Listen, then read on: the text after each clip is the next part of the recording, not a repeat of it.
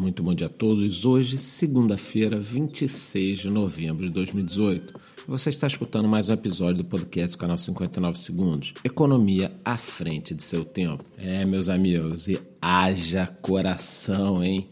Para variar, basicamente os últimos dias têm sido meio tensos no mercado. Esse final de semana nós fizemos aí o grande fundo do ano na faixa dos 3.400 dólares na Coinbase, tá? Foi um susto muito grande ontem pela manhã, quando depois de todo o recuo, o preço do Bitcoin continuou descendo ladeira abaixo sem freio, até que ele encontrou esse suporte voltou com tudo. No momento, uma unidade da criptomoeda está cotada a 3.912 dólares na Coinbase. Quem assistiu minha live de ontem viu que apenas em alguns dias preço do Bitcoin perdeu 44% do preço médio que ele vinha até essa mínima de ontem. Agora tivemos essa leve recuperação, mas estamos de olho no principal criptoativo mundial. Já no campo das altcoins, nós temos dois cenários totalmente diferentes. O primeiro deles é o impacto de toda essa queda que o Bitcoin veio sofrendo nos últimos sete dias.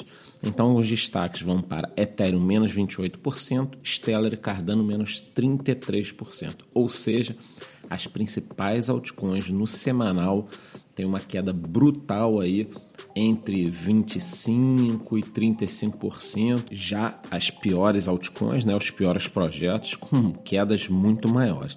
Agora, nas últimas 24 horas, devido a esse pequeno repique de ontem aí, de 3.400 até 3.900 a 4 mil dólares no preço do Bitcoin, as altcoins estão subindo. Então, nas últimas 24 horas nós temos altas e nos últimos 7 dias nós temos baixas. Os principais destaques dessa alta eu separei aqui para vocês são Litecoin mais 11% e Binance Coin mais 9% nas últimas 24 horas. No que tange aí a notícias, eu separei aqui algumas informações. É claro que essa semana o pessoal vai ficar focado em dois assuntos, que é a guerra do Bitcoin Cash, continua aí a batalha na mineração do ABC e do SV, queimando toneladas de dinheiro. Já falei que esses caras não passem na minha frente.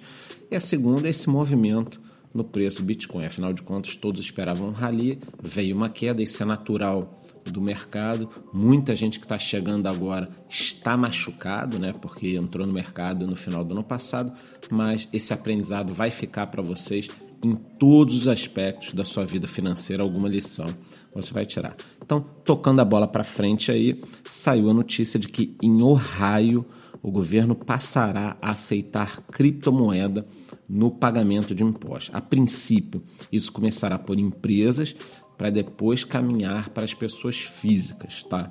E pesquisando, eu vi que outros estados americanos já estão no caminho para ter esse tipo de aprovação do governo no pagamento de impostos com criptomoedas. Ocorre que sempre esbarra um pouquinho na, nos legisladores, precisa da aprovação, o pessoal não entende muito bem, mas o importante é o seguinte: depois que um ou dois fazem, inclusive nos Estados Unidos, eu já trouxe aqui no podcast a questão dos museus que estão aceitando cripto como pagamento das entradas. Depois que um ou dois fazem, os outros começam a fazer. Então, nós precisamos desses utilizadores iniciais, né, desses adotantes, para que a coisa deslanche. Então, isso aqui acaba sendo uma grande vitória para esse mercado. Outra informação é de que o nosso vizinho Paraguai, né, que tem um excedente enorme de energia, ele utiliza apenas 20% do que produz, boa parte disso é até vendido para o Brasil. Eles estão fechando, né, em vias de fechar uma parceria com uma empresa da Coreia do Sul, né, para implantar no Paraguai a maior fazenda de mineração do mundo, que deve ter ICO. É um grande projeto, tem incentivo do governo paraguaio, né? Então é algo muito grande. Seria um contrato de cinco anos, né? Que custaria para esse pessoal da Coreia do Sul 80% a menos do que colocar essa fazenda na Coreia do Sul. Então, é um bom negócio para ambas as partes. Vamos acompanhar. Não sei se isso vai ter andamento, porque o mercado está em baixa, mas alguns investidores não pensam aí somente no hoje, amanhã ou semana que vem. Então, já fazem um investimento pensando no longo prazo e para o ecossistema de criptomoedas, uma fazenda dessa não seria nenhum problema, não. Muito bem-vinda. Melhor do que ficar tudo concentrado na China, né? E para encerrar, na Nigéria teremos eleições presidenciais no próximo ano e um dos candidatos apoia a questão da blockchain das criptomoedas. Então ele é abertamente favorável, tá? Para quem não sabe, o governo atual nigeriano também apoia essa questão das startups, né? Ele tem projetos de desenvolvimento na área de blockchain. Então acho assim, é, é uma notícia aqui, é uma notícia ali. Vocês sabem, eu sou otimista com o mercado. Toda semana eu trago cases de países, de fundações, de bancos, de empresas adotando essa tecnologia, segmentos como o logístico. Então eu continuo falando aqui, não vou mudar.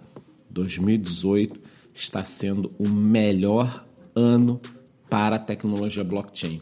As sementes que estão sendo plantadas agora serão aí, darão frutos pelos próximos 5 a 10 anos. Então, com isso, eu vou encerrando o nosso podcast de hoje. Fique ligado em nossas redes sociais, principalmente no Telegram, que nós temos um grupo enorme aí, com quase 1.500 pessoas.